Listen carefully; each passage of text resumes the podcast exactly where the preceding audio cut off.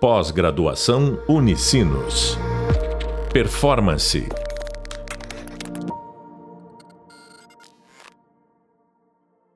Olá, bem-vindos e bem-vindas ao podcast da disciplina de Transformação Digital. Eu sou o professor Felipe Menezes e nesse podcast vamos falar sobre um case referência de implantação de indústria 4.0. Para falar sobre esse tema, recebo hoje o Pedro Guidelli, que é gerente de indústria 4.0 Latam e uma multinacional. Pedro, gostaria então que tu te apresentasse é, para a gente te conhecer um pouquinho aí e também já nos contasse como é que tu foi parar nessa área de indústria 4.0. Legal, Felipão. Tudo bom com vocês aí? Obrigado aí pelo convite. Bem, uh, eu, sou, eu sou engenheiro eletricista, né? Formado na, na Unifei, em Itajubá. E toda a minha carreira eu eu fundei ela na parte de excelência operacional. Tá? Então eu fui especialista em Lean Manufacturing, eu sempre trabalhei com melhoria contínua. Tá? E chegou um momento na minha carreira que eu já tinha feito muitos trabalhos nessa área de excelência operacional e me interessei pela parte de inovação, tecnologia. Surgiu uma oportunidade aqui dentro da, da empresa que eu trabalho hoje e eu aceitei a oportunidade e me tornei o, o responsável pela implementação da indústria 4.0 e hoje recentemente pela área de ciência de dados para a região Latam. Foi assim que basicamente aconteceu. Muito bom. E Pedrão, uh, assim, tu participou, né, dentro da empresa que tu tá, e obviamente também tem experiência em diversas outras empresas. Como é que foi o início dessa jornada, assim? É, quando que a empresa, ou tu participando desse processo, vocês se deram conta cara, a gente precisa fazer alguma coisa nesse sentido, né? Tu trouxe inovação para a pauta, a gente precisa se transformar. É, como é que foi esse começo, assim, essa noção de que isso era necessário e o início da jornada, assim, como é que quais foram os primeiros passos desse processo? Legal. É, como é uma multinacional que eu trabalho atualmente, essa demanda ela veio da equipe internacional, né? E tivemos toda uma movimentação e uma solicitação para se estruturar áreas, né, de indústria 4.0 dentro de cada região. E aí prontamente a direção, a presidência da empresa se se reestruturou aqui e montamos essa área de indústria 4.0. Basicamente, eu fui o, o, o, primeiro gestor dessa área até, até então, eu estou na área, né? E a gente começou todo esse processo de, de implementação. Então, respondendo a segunda parte da pergunta sobre é, como foi esse começo, o começo foi assim muito parecido todas as metodologias, toda a parte de estruturação que eu passei na implementação do Lean Manufacturing, a gente adaptou para a parte de indústria 4.0. Né? Então, a gente primeiro teve uma carga muito forte de treinamento, de aculturamento, de entendimento das tecnologias. Né? A gente acabou fazendo contato aí primeiro com empresas, desculpa, com fornecedores para entender quais eram as soluções disponíveis no mercado, né, o que estava disponível no Brasil, o que estava disponível na Argentina, na Colômbia, no México, porque incrivelmente, né, é, e eu cuidando dessa região Latam, a gente tem diferentes maturidades dentro do arcabouço de fornecedores de cada país. Então, esse é um ponto crítico que a gente precisa ter claro, né?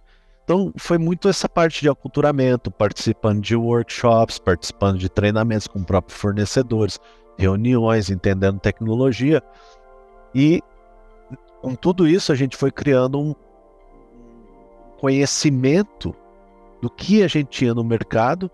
E aí que está a jogada, né? A gente entender o que está disponível e adaptar para o que a empresa pede para né, na implementação dessas novas tecnologias. Então a gente tem um gap aí, né, entre o que a gente deseja, o que a gente viu, o que está disponível, né, o, o, quanto custa essa tecnologia, o quanto que a gente quer investir versus a situação atual que a gente tem hoje. Então aí se constrói esse processo de transição, idealiza esse processo de transição e aí a gente começa a trabalhar. Né? Então foi nessa linha que a gente começou o, pro, o projeto de indústria 4.0. Quanto tempo faz isso? Tu falou se ah, veio da, da direção da empresa, a gente está falando de que ano? Então, a gente começou em 2017. Vou falar seis anos aí, né? Metade de 2017. É, eu pergunto porque, né, 2017, talvez, assim, lembrando pouco se falava disso, né?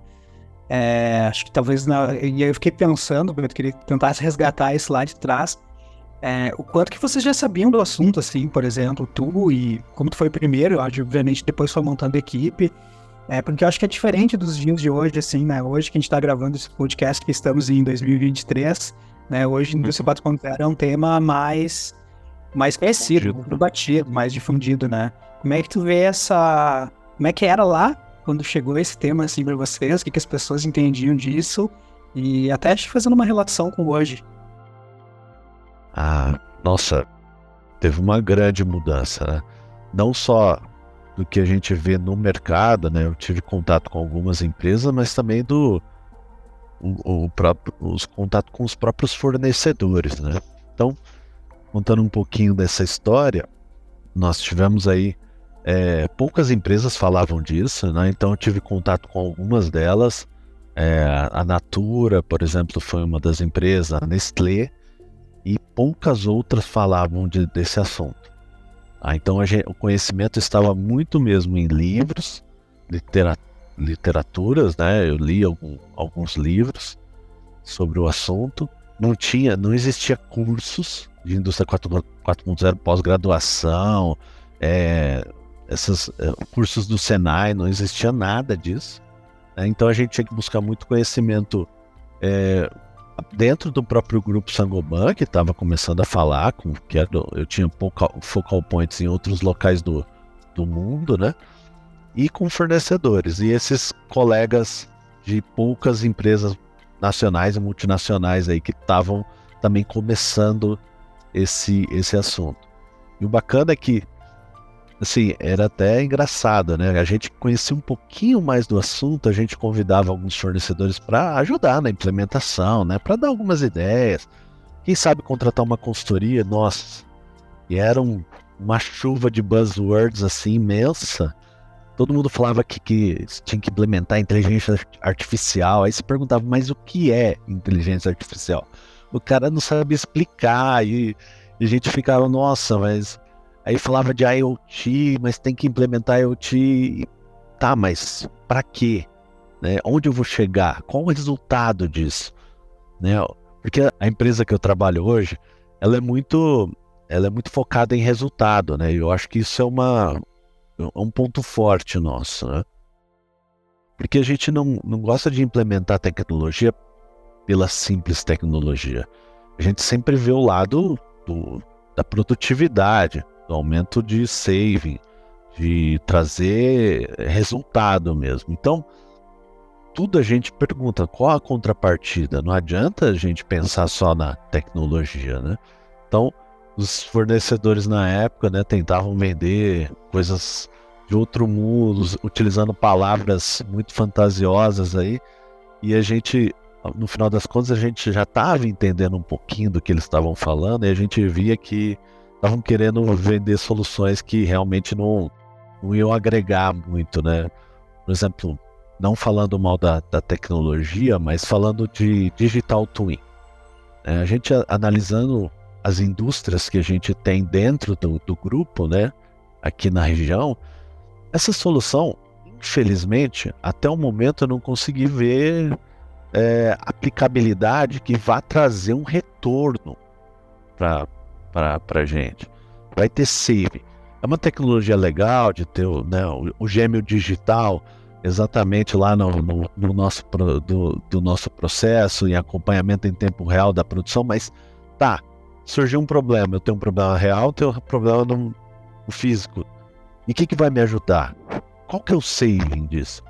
Né, o pessoal conhece muito bem a máquina. Às vezes a máquina é cheia de alarmes ela se auto-entrega, ela se auto, né, é, mostra onde estão os, os principais defeitos. Então, Digital Twin para nossa realidade, ele não tem uma aplicabilidade alta e não tem um retorno alto, não, não aumenta a produtividade.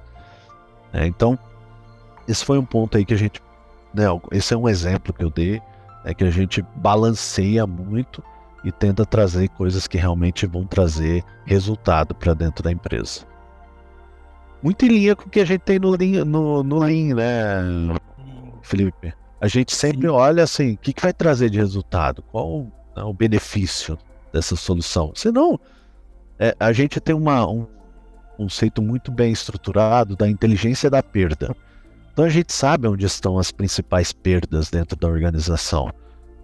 A gente faz esse mapeamento e fala, nossa, tem uma oportunidade de, sei lá, 15% na parte de energia, 10% na parte de produtividade, 5% na parte de matéria-prima a gente atua onde a gente identifica as maiores perdas. E a ideia é esse mapeamento da inteligência da perda está disponível em todos os negócios, né? A gente utiliza isso para dizer que tecnologia de indústria 4.0 eu posso ajudar a resolver essa perda que eu tenho identificada.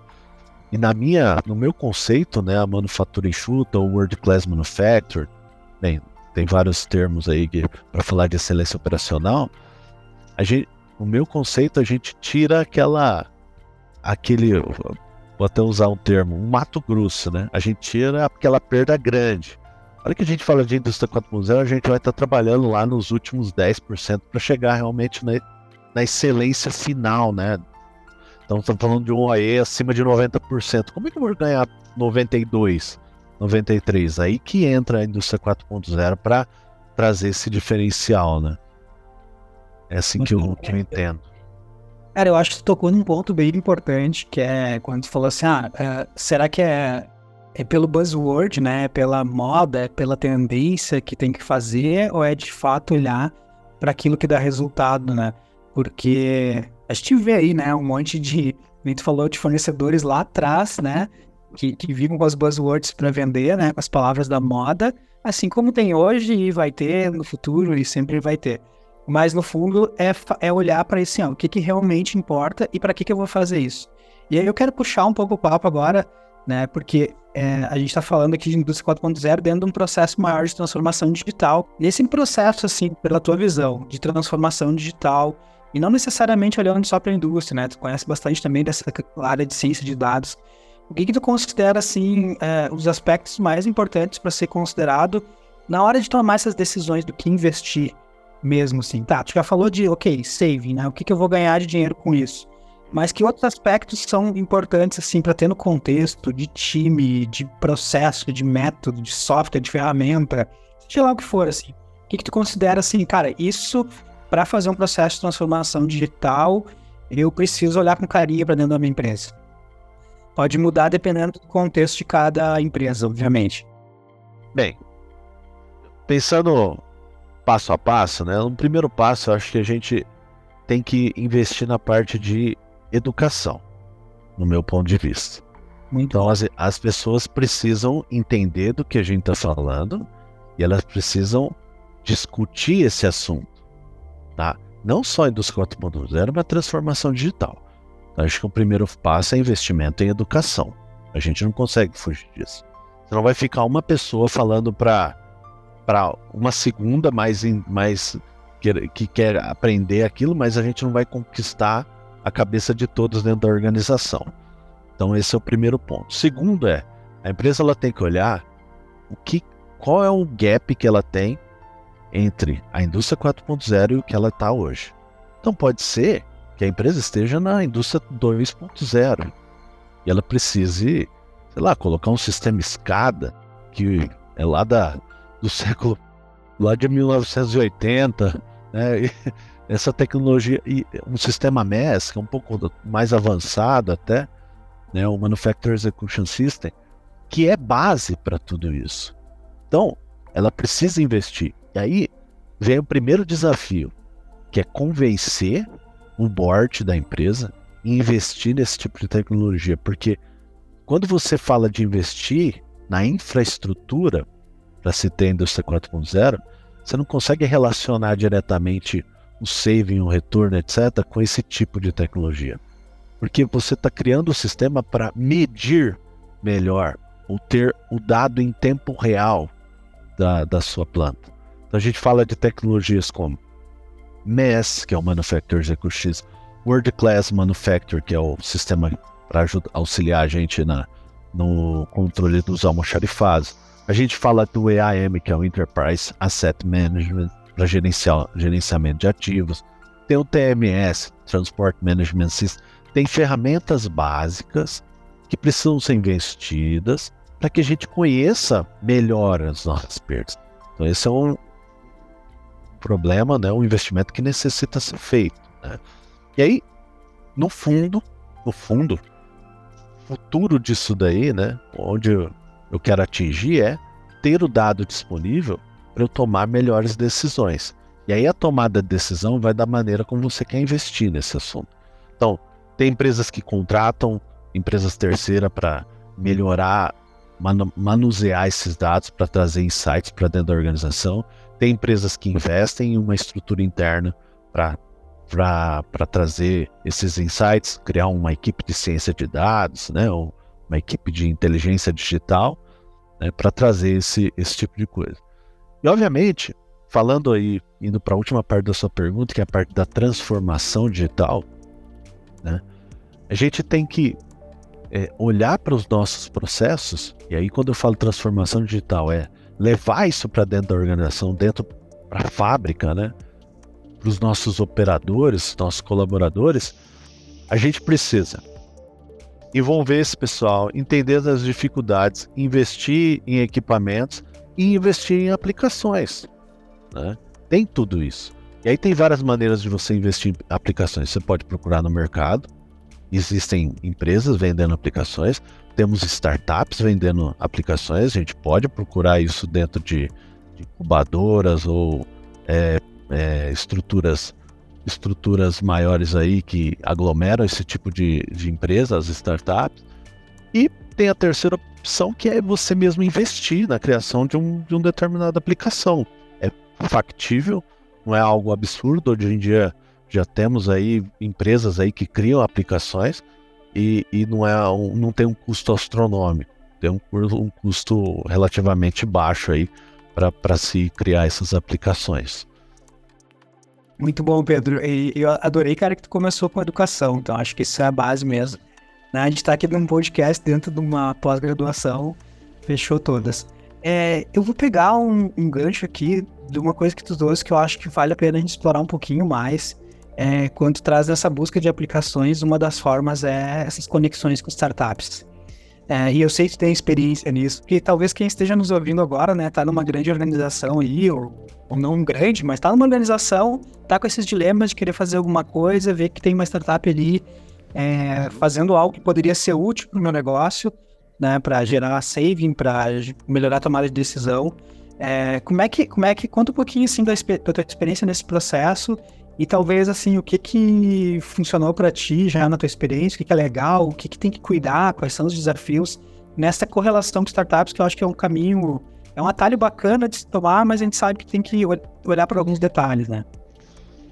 Tem algumas pedras no caminho, né, Filipão? Bem, é, eu, eu, particularmente eu gosto da, dessa ideia de startups, mas eu não, quando eu comecei a conhecer, eu já logo saquei que a gente tem que saber utilizar esse tipo de, de empresa, né? Então, o que, que eu vejo? Primeiro é o ponto da startup. Eu olhando, eu, vamos olhar do ponto da startup. Eu acho que a startup, ela não pode nunca, né, demeritar o seu produto. Então, o que, que eu quero dizer? Devido àquela aquela vontade de vender, de ter o primeiro negócio, acho que a startup ela não pode ter que tomar cuidado com a precificação do que ela está oferecendo. Nunca ofereça algo que você vai sair no prejuízo. E senão você vai ficar desmotivado logo no primeiro, na primeira venda. Né? Então, assim, esse é o primeiro primeiro ponto. Isso, a empresa que eu trabalho, a gente sempre fomentou que a gente nunca iria contratar uma empresa com custo zero, ou muito baixo custo. Porque não faz sentido, né? Não faz sentido a gente, a, a, a, vamos dizer assim, pressionar essa nova, esse novo tipo de empresa. Então acho que esse é o primeiro ponto que as empresas e a startup precisam cuidar. Segundo ponto que eu vejo é que a startup ela ajuda quando ela entrega um serviço ou um produto pronto. E aquilo se encaixa perfeitamente com pequenos ajustes para sua organização. Aí funciona bem. Então você vai fazer todo um, você vai fazer uma contratação muito clara. Olha, você tem essa aplicação, gostei demais, quero usar. Ah, tem que trocar em vez de pôr o nome da empresa, vamos pôr o nome do, do negócio, troca, né? Pequenas coisas, consegue pôr o SGID aqui das pessoas, né? Pra gente encontrar melhor, não sei. Em, em resumo, são pequenos ajustes para funcionar. Se você quer fazer um desenvolvimento de uma aplicação do zero, eu não vejo que startup seja uma, uma, uma organização que vai te atender melhor. Aí você tem que procurar outros tipos de empresas, né? Porque são empresas que têm mais, têm histórico, têm toda uma metodologia por trás de criação de projetos, principalmente projetos de dados ou aplicações, e não vai te deixar na mão no futuro. Né? Então, e essas metodologias são muito interessantes. Né? Primeiro, o primeiro passe que a gente teve aqui foi a questão do, da cibersegurança. As startups elas utilizam tecnologia de ponta. Uh, tudo que está disponível aí na, dentro da Amazon, da Azure, etc., eles estão utilizando né, para criar os produtos que eles estão desenvolvendo. O problema é que quando hora que ele vai colocar isso dentro de uma empresa, né, e essa empresa não conhece esse tipo de tecnologia, você acaba travando o processo e não vai decolar o projeto. Você não vai conseguir produtizar isso para dentro da sua empresa. Então, tem que ter muita atenção nisso, né?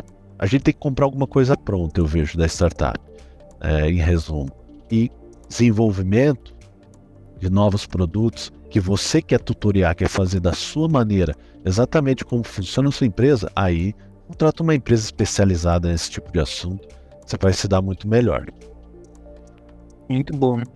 É, às vezes, né, às vezes é, querer porque tem essa visão, né, de querer às vezes explorar uma startup. Eu trouxe isso muito bem, assim, cara, é jogar junto, né? É um ganha-ganha, porque se não jogar é, junto não vai ser bom para nenhum dos dois lados, né? Também vai dar maturidade da startup, né? Se começar a transformar muito o produto que ela vende, acho que ela tem que falar, ó, eu acho que não vai dar certo. Porque ele vai ter que despender muito curso, muito custo de desenvolvimento, novos desenvolvimentos, coisa que ele já passou numa, fa numa fase anterior. Então acho talvez que essa solução fique só para aquela empresa que está fazendo parceria e não sirva talvez nem tanto para outras, né? É. Show. Pedrão, para a gente se encaminhar para o final aqui, é, acho que tu já falou um pouco sobre alguns desafios ali de, né, das pessoas saberem o que, que é a indústria 4.0, que tu falou na base da educação. Tu trouxe a questão de, de sistemas de base também, né? De sistema que às vezes não tem retorno, que são convencer, pô, tem que implantar coisas lá da década de 70, 80, que, cara, se eu não tiver isso, eu não vou avançar, não adianta. É, falou dessa questão das startups e tal. É, e agora olhando pelo outro lado, assim, o que que vocês, o que que tu vê que a empresa ganha de fato, né? Qual é o principal benefício? Fora o, que a gente já falou de ganhar dinheiro, né? E que no final das e tomar decisões mais rápidas. Acho que esses dois pontos já estão ditos, mas qual é o outro benefício que tu vê em ter esse processo de indústria 4.0, transformação digital dentro das organizações, para ela como um todo, assim, o que, que tu enxerga? Pode ser algo talvez até meio qualitativo, assim, enfim, qual que é a tua percepção disso? Como é que a empresa, o que, que a empresa evolui, o que, que traz de outros benefícios, talvez até indiretos, do negócio? Bem, acho que a gente, quando a gente começa num processo de implementação, transformação digital, indústria 4.0, é a gente voltar lá no começo e começar a se questionar do que, que a gente tem atualmente e o que, que a gente pode fazer de melhor, né? Às vezes a gente olha, é, eu vi empresas que nós, nós estávamos começando, já tinha uma infraestrutura muito pronta, né? E a gente perguntou, ó, vamos fazer um projeto de dados aqui, já que você tem toda essa coleta bem estruturada. O cara falou, pô, Pedro, eu tenho o melhor rendimento do, do grupo Sangoban no mundo.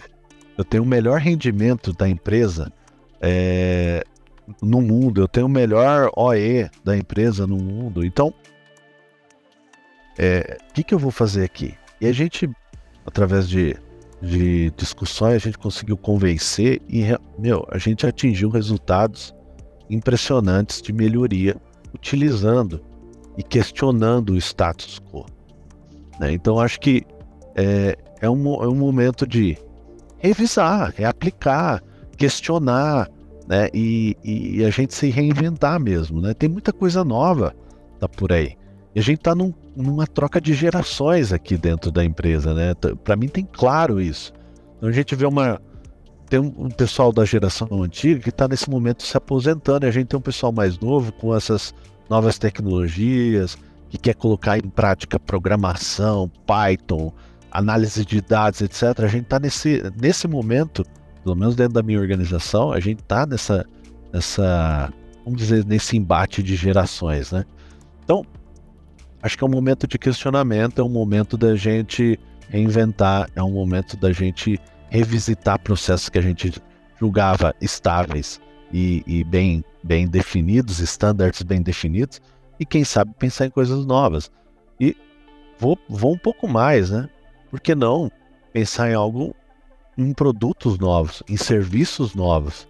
A gente, pô, imagina uma multinacional, a quantidade de dados que a, que a empresa tem o quanto que ela pode trazer de insight para os clientes e vender esses insights, isso aí através de serviços, pô, seria muito interessante. Então acho que é um momento aí de, de se questionar e ver novas oportunidades. Questionar o status quo com esse balanço entre gerações, muito legal. Pedrão, muito, muito obrigado é, por compartilhar a tua experiência conosco. Obrigado de verdade. Agradeço, Filipão. Chegamos ao fim do podcast sobre o case de Indústria 4.0. Você encontra mais conteúdo sobre as referências citadas no hub de leitura e de vídeo da disciplina. Até breve e bons estudos. Pós-graduação Unicinos. Performance